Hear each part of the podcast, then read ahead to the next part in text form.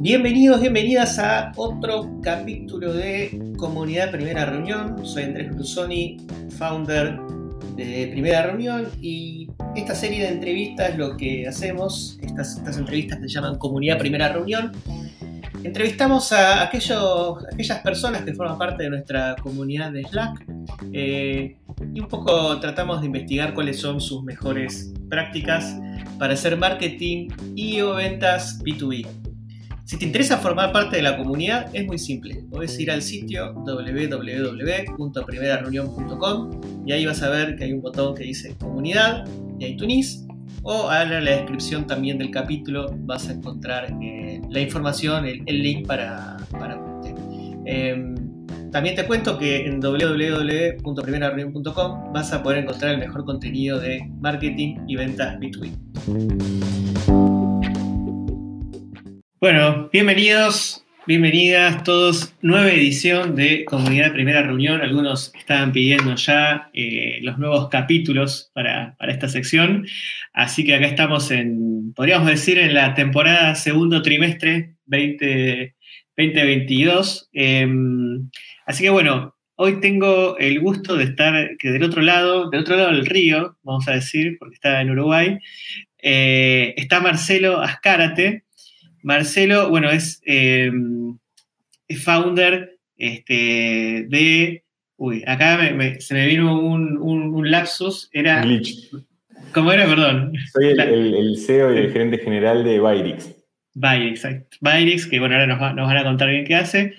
Así que, bueno, perdona acá que tuve el, lapsus. Eh, vamos, eh, Marcelo, ¿estás listo para nuestra primera reunión? Perfecto, dale. Bueno, vamos. Marcelo, primera pregunta para conocer un poquito a Bayrix. ¿Qué es lo que hacen, qué problemas resuelven y para quién? Dale. Nosotros en realidad, Andrés, Bayrix es una empresa que, tiene 12 años. Este, yo en realidad entré a la empresa el año pasado. Cuando entré a la empresa éramos 12 personas. Eh, hoy somos 50. Entré con el desafío un poco de, expandirnos y, y hacer que sea la empresa. Nosotros trabajamos 100% eh, enfocados en el mercado americano, en Estados Unidos, y tenemos un set eh, de tecnologías donde somos muy fuertes, que son eh, Ruby on Rails, React, Node, son las tecnologías ahora que están más de moda en Estados Unidos. No nos centralizamos en ninguna vertical de negocio, por lo menos hasta ahora. Este, la idea era expandirnos, llegar este año a las entre 80 y 100 personas, queremos terminar el año, y ahí sí empezar a, buscar un poquito más la, la, beta de especializarnos en alguna vertical, pero hoy en día lo que sí nos especializamos es en las tecnologías en las que trabajamos, somos muy buenos tenemos más que nada Staff Augmentation. No tenemos un producto propio. Creo que la gran diferencia que tenemos de, modelo de negocio con otras software factories es que nosotros no buscamos gente para tapar agujeros en proyectos donde nos vengan los clientes, sino nosotros siempre estamos buscando gente, queremos tener a los mejores desarrolladores en el equipo y a medida que van ingresando los desarrolladores, ahí salimos a buscar eh, los proyectos que se adecúen a los desarrolladores que tenemos. Impecable. ¿Me repetís el crecimiento? Porque me parece increíble eso de cuántos eran, en, qué año y cuántos eran. En marzo del año pasado, en marzo del, marzo del año pasado.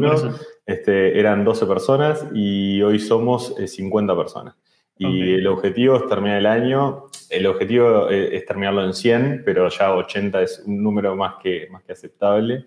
Este, y está buenísimo. Creo que el desafío más grande que tenemos es en en encontrar a, la gente que queremos y a la, perfección técnica esa que buscamos. ¿no? Clientes, la verdad que trabajar para el mercado americano, el mercado es eh, casi infinito eh, para el tamaño que tenemos nosotros, así que creo que el desafío más grande es en contratar y en retener al mejor talento. No, increíble, igual, o sea, crecer por cuatro, y aparte es un mercado que, es infinito, pero está lleno de empresas este, eh, con muchos desafíos para crecer, así que ahora vamos a, solamente te vaya preguntando un poquito más más adelante, pero antes, para que te conozcamos un poco más, me gustaría saber qué fue lo primero que vendiste, que vendiste en tu vida.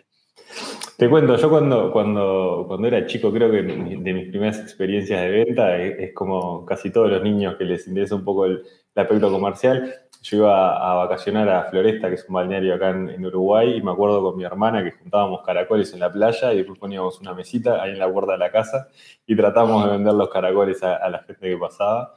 Este, creo que esa fue de, mis primeras experiencias. Yo después estudié ingeniería y después hice un MBA, pero ya cuando terminé la carrera de ingeniería nunca me dediqué a la parte técnica 100%, ¿no? Siempre arranqué por roles de preventa, después me fui 100% eh, al mundo comercial. Che, bueno, para ir profundizando un poco en, cómo fue este crecimiento, la primera pregunta que te hago es cómo está conformado hoy el equipo, sobre todo lo que es la parte comercial de, de. Te cuento. Nosotros en, en Byrex tenemos eh, un área de operaciones, un área de talento y un área comercial.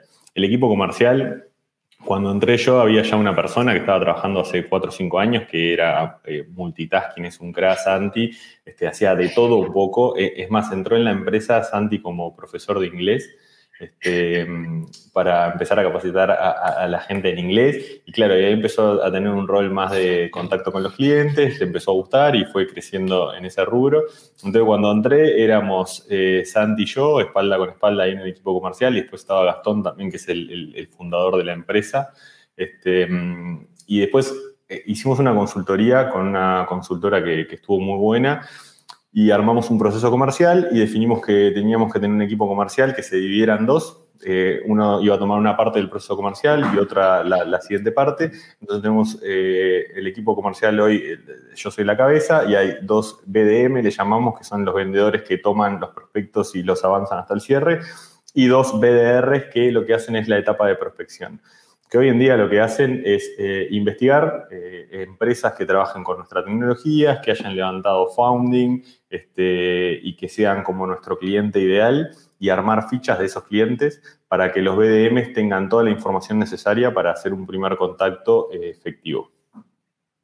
Perfecto. O sea, el, el BDR ahí consigue la información pero no llega a ser el primer contacto o si lo hace. O lo hace no lo hace, no, no lo hace. Ah, consigue la ah, información, arma la ficha, eh, consigue información que está muy buena y relevante, como, que le hace un clic al cliente. Por ejemplo, vi que el año anterior creciste en dos personas y este año en cuatro. ¿Qué pasó? ¿Estás creciendo mucho? ¿Necesitas ayuda? Todo ese tipo de información que cuando el BDM toma esa información y hace el primer contacto en frío, al cliente le llama la atención. Dice, pa, ¿y esto cómo sabes? ¿Viste? Entonces también eso genera un poco esa discusión que, está buena para, romper un poco el hielo y la verdad que nos viene funcionando súper bien.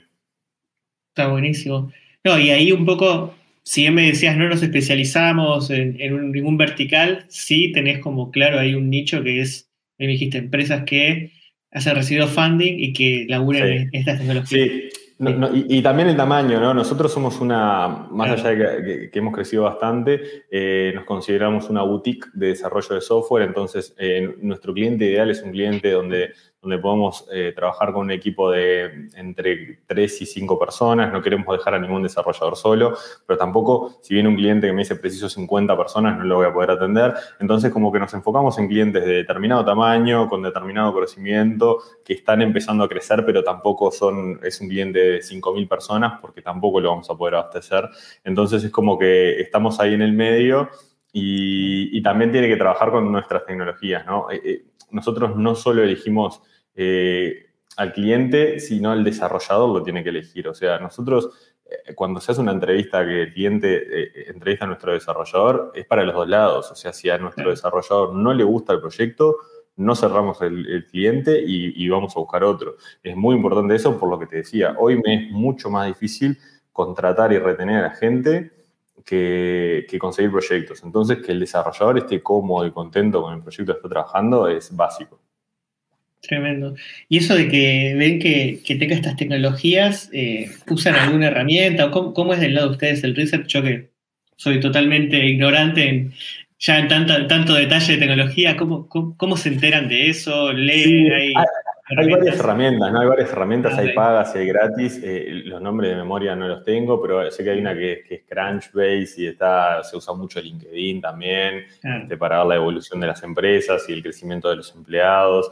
Este, y algunas otras que ahora no me acuerdo, Apolo creo que hay una que se llama, este, varias herramientas que se utilizan no solo para la parte de recaudar información, sino también para la parte de contacto y de seguimiento de los clientes y por distintos métodos, ya sea por LinkedIn, por mail, por WhatsApp, por la información que tengamos, este, se utilizan esas herramientas. Pero creo que la clave está en eso, en que la información, en que, en que el tiempo que dedican los BDR a recolectar la información este, sea bueno y estemos enfocando los tiros en, las empresas adecuadas y que, podamos tener alguna respuesta, porque como te decía, el mercado es infinito y vos puedes estar tirando tiros para todos lados y, y están, como nosotros, hay miles de empresas. Entonces, el destacarse ahí eh, es importante y creo que esa información recabada y buscar el pain en, la persona que está del otro lado, dónde le está apretando el zapato, como para ponerse en su lugar y, tratar de ayudarla. Creo que, ahí es, es, la base de lo que estamos haciendo. Muy bueno, y eso con los BDRs, o sea, un poco lo, que entiendo es que, bueno, la clave del proceso, obviamente después tienen los, buenos vendedores ahí, pero digo, hay una parte muy importante que, que tiene que ver con esto de la prospección que hacen los BDRs eh, ¿Qué volumen trabajan? Porque, digamos, se necesita tiempo para, hacer eso. ¿Cuántos, cuántos prospectos? Nosotros hoy, hoy, hoy tenemos eh, dos BDRs, como te comentaba, y mm, miran en cientos de empresas, ¿no? Pero de fichas de, empresas eh, crean entre 60 y 80 fichas entre los dos de empresas, o sea, empresas a contactar tenemos entre 60 y 80, este, y eso hace que tengamos un, un funnel para los BDM de poder cerrar este, uno o dos clientes mensuales, que es nuestro objetivo y es con lo que te decía que también estamos cómodos, ¿no? 60-80 por mes. Por mes, sí. Perfecto. 60-80 por mes, uno o dos clientes, está, bueno, es una mm. buena tasa de cierre para, para Sí. ¿Tenés el número de, esas, de esas 60-80, cuántas convierten a, avión? De 60-80, sí, el 15% convierte a avión. Perfecto, mm. está increíble. O sea, no sé si, o sea, es como que hay que, es, difícil, ¿no? Sí, es lo que te decía, cuando, cuando, das, viste, e, es, como, es un trabajo de francotirador, es que darle, viste, en la tecla a, a, la persona, porque también en el trabajo que hacen, no solo recaban información de la empresa, sino de las personas que están, hace cuánto están, cuál es el objetivo con el que entraron, todo ese tipo de cosas que también hace que este, sé que tenés que ir por este lado, entonces te voy a ayudar a, cumplir tus objetivos. Este, y eso es como, viste, la base de la pirámide para que la gente le llame la atención y, y te conteste. Claro, está perfecto. Sí, y vos tenés, bueno, me contás que tenés Outbound, que es como el, foco por ahí del equipo comercial en cuanto a proceso estrategia, generan clientes, no sé, de estos uno o dos clientes que por ahí generan por mes. Además de eso, generan, no sé, por referidos, por. sí, no sé si siempre, inbound. Siempre es mucho más fácil, ¿no? O sea, este, nos llega en inbound y, cuando te llega un inbound, cerrarlo, si justo tenés a las personas, es, es facilísimo pero es lo que también siempre charlé con el equipo de ventas. El objetivo del equipo de ventas es cerrar outbound. Eh, si no, si fuera inbound, no necesitamos equipo de venta. Llega una necesidad, si la tenemos, lo cerramos y tal. Es como que todo el objetivo del equipo de ventas es tener esa maquinaria armada para poder tener esa previsibilidad de cuando vaya entrando la gente, pudiéndola, eh, poder ir colocándola. Eh, para inbound, me parece que la estrategia va por otro lado, es una estrategia más de marketing y no, no se necesita tanto vendedores porque es una venta muy fácil, porque el cliente ya sabe lo que quiere, eh, eh, el tema es que nosotros queremos pararnos varias etapas atrás eh, del proceso de compra de cliente. ¿no? Nosotros queremos estar con, dos o tres meses atrás para poder atajarlo con más tiempo. ¿no? Nosotros no nos sirve cuando el cliente ya decidió qué es lo que quiere, qué es lo que no sé qué, y lo único que está haciendo es salir a comparar precios. O sea, escribiéndole a 17 empresas para ver, ya tiene decidido qué es lo que quiere y lo único que compara es precio, no nos sirve porque no agregamos valor. Eh, nosotros necesitamos construir una relación de confianza con el cliente y saber qué proyectos va a tener en los próximos meses para también trabajar con el equipo de reclutamiento y poder eh, ir teniendo también esas personas a medida que, vayan cerrando los proyectos. ¿Sabías que además de estos capítulos de comunidad, todos los meses hacemos un webinar en vivo entrevistando a aquellos referentes en el marketing y ventas eh, hemos entrevistado, por ejemplo, a Aaron Ross, autor de Predictable Revenue, que vino dos veces a primera reunión a charlar un poco con nuestra audiencia. Si te interesa eh, enterarte de cuándo son estos webinars, entrando al sitio www.primerareunión.com vas a poder, eh, seguramente te aparezca un pop-up para suscribirte o bien en la descripción también te dejo otro enlace para registrarte en nuestro newsletter newsletter, lo envío generalmente cuando hay novedades, no trato de spamear, no hacemos nada más que comunicar contenido de valor. Muchas gracias. Eso, me encanta eso que me contás que te parás varios meses atrás de que tenga la necesidad. Eh, primero te pregunto, ¿cuánto es el ciclo de venta desde que tenés la primera reunión hasta el cierre promedio, no? Bueno, eso, depende pila de, cómo llegue, ¿no? Es lo que te decía. Si es inbound, dos semanas, o sea, es eh, nada. Eh, si es outbound, lleva unos meses, o sea, lleva entre tres y cuatro meses. probablemente, que es lo que queremos nosotros también, ¿no? Nosotros cuando salimos con una estrategia outbound, también lo que queremos es, tener, eh, vender a, nuestra empresa como un socio estratégico y que eh, ayudarlo a, ver la necesidad que tienen que todavía no se dieron cuenta. O sea, el, cliente ideal que, tenemos nosotros es un cliente que está creciendo pero no sabe cómo hacer. Eh, entonces también lo puedes aconsejar, lo puedes ayudar, puedes tener una etapa más de consultoría y puedes tener los tiempos para, para, trabajarlo con tiempo. ¿no? Si el cliente ya está en la última etapa del proceso de compra, no agregas nada de valor. Eh, es muy difícil, es una entrevista con el desarrollador, si le gustó lo cierra y ya está y no, no, no, no, vendiste nada, compró el cliente básicamente. Y contame mucho de esas primeras charlas con estos clientes que los tratás de agarrar antes, que ¿qué, qué, conocimientos o qué tratás de educar o qué mitos tratás de derrumbar o no sé si me decís, che, o le trato de citar los criterios de compra, ¿cuál crees que pueden ser esas claves de esas primeras reuniones? Yo creo que la clave para poder entrar a una primera reunión es encontrar dónde le aprieta el zapato, el pain, como se llaman en los procesos de venta, de, no solo de la empresa, sino de la persona, que es mucho más importante, ¿no? O sea, ¿dónde le aprieta el zapato a esa persona? ¿Cómo lo miden? Eh, ¿Qué necesita para, poder tener ese ascenso que, quiere tener, para poder cumplir sus objetivos? Y ahí te va a dar entrada. Después de que te da la entrada, me parece que es un tema de confianza. Eh, yo lo que he visto nosotros es lo que te decía, eh, a ellos les llegan cientos de mail por día. Entonces, después de que te pudiste destacar, me parece que es un tema de confianza y los clientes que hemos cerrado porque confían en la empresa, porque tenemos muy baja rotación, porque se entrevistan con los desarrolladores y están contentos, porque tenés credibilidad, porque hablan directo con el CEO de la empresa, que eso también es importante. Eh, eh, ese tipo de cosas no se pueden delegar mucho porque si no el cliente se siente... Eh, eh, relegado, ¿viste? Es como que, me, estaba hablando con el dueño de la pelota y ahora no, entonces no, no ya creció la empresa y me dejaron de lado. Eh, y, nos ha pasado a clientes que caen por esa razón, ¿no? Me ha trabajado con una empresa que eran 50 y ahora son 2.000 y la verdad nadie me da bola. Y lo único que le interesa es el margen, el profit y el rate y Y, me parece que el, cuidar al cliente es súper importante para mantener relaciones a largo plazo, ¿no? Que, es la, la idea de, de, este mercado en el que estamos. Bien. Che, y siempre que se puede compartir, ¿no? Contaste que pasaste de 12 a 50 empleados. En clientes también creciste, no sé, de, Crecimos, 4 pero No, tanta cantidad. Crecimos en ah, calidad, me parece. Nosotros teníamos varios clientes que teníamos una sola persona o que no tenían el mejor rate o que era lo que podíamos ir consiguiendo y la verdad que eh, cambiamos mucho eso, eh, trabajamos, eh, hoy te decía, 90% son clientes de Estados Unidos, tenemos algunos en Europa, pero la mayoría son clientes finales, antes trabajamos mucho a través de intermediarios.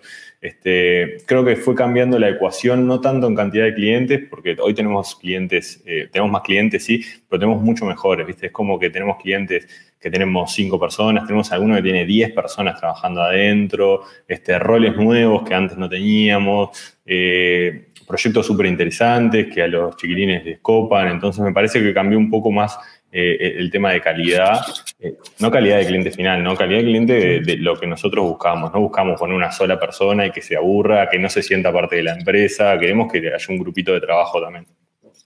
Perfecto, perfecto. Che, em, métricas, eh, ¿qué miras todas las semanas? Así, las, las tres claves que tengas. La cantidad de reuniones este, que, se, se van teniendo. Este, eh, una métrica que mido mucho es eh, la cantidad de gente y el tiempo que tengo unallocated. A mí lo que me parte al medio la rentabilidad eh, es el tema de tener gente que no esté trabajando en proyecto, que no esté facturando.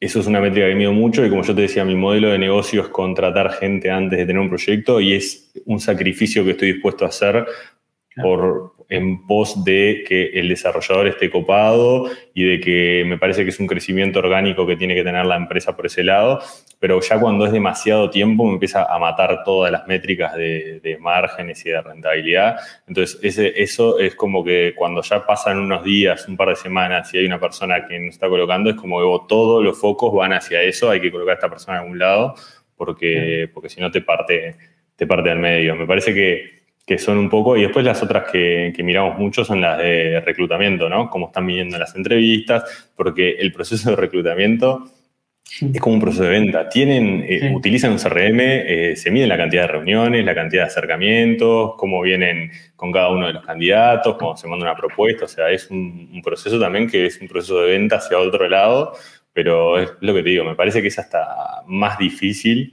que el proceso de venta tradicional que tiene una empresa. Sí, no, total. Es como que justo en el caso de ustedes que venden servicio y encima de, de, desarrollo, que es donde menos, donde, las empresas más están desafiadas.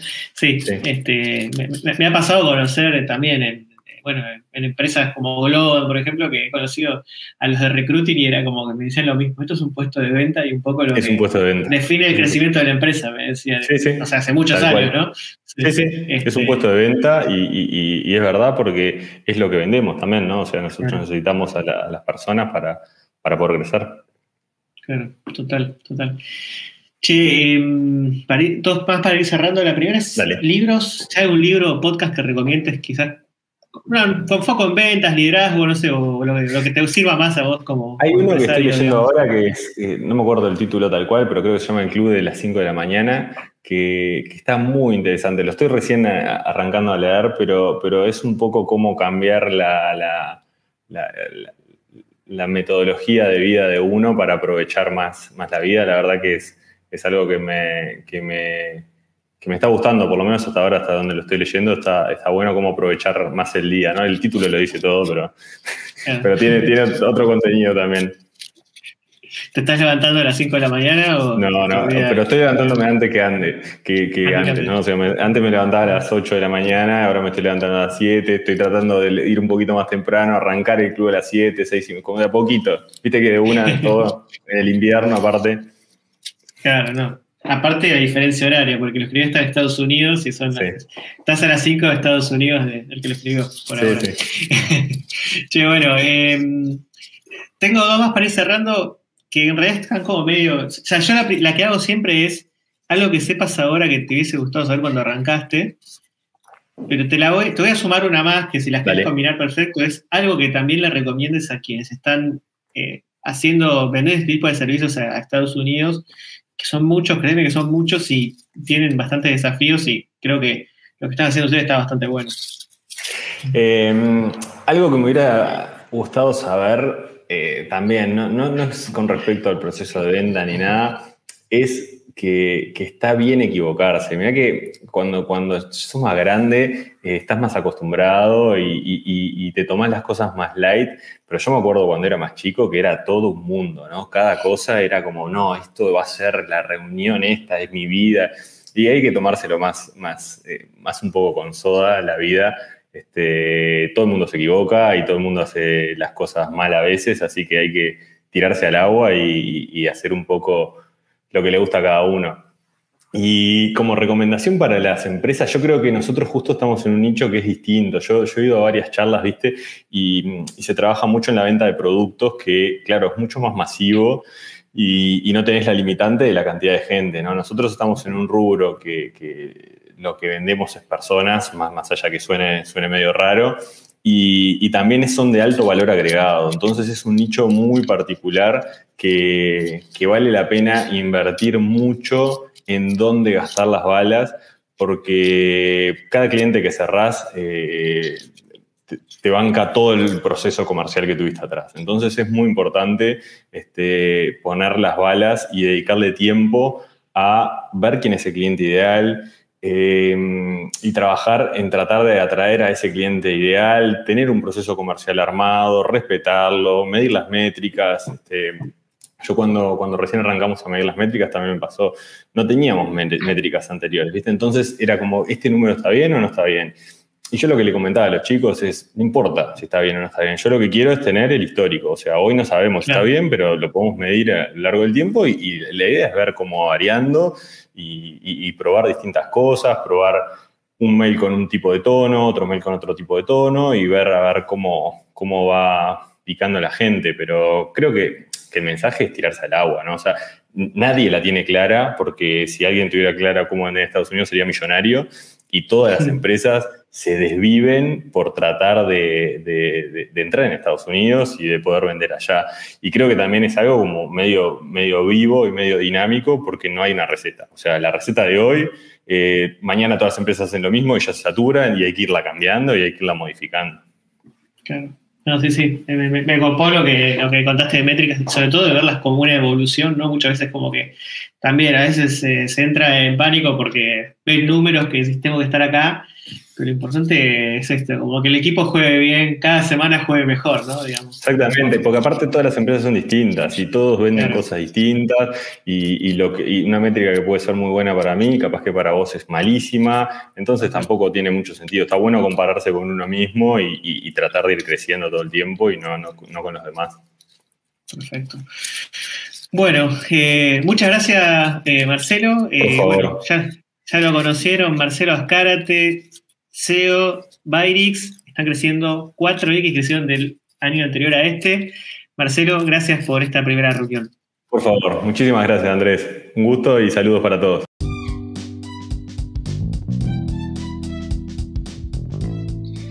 Bueno, muchas gracias por haber escuchado todo el capítulo de eh, este episodio de comunidad de primera reunión. Em, si te interesa formar parte de la comunidad, en la descripción del capítulo puedes eh, tener el enlace o si no, puedes ir directamente y de paso conocer el sitio www.primerareunión.com donde están estas entrevistas y muchísimo más contenido y hay una sección ahí que dice comunidad.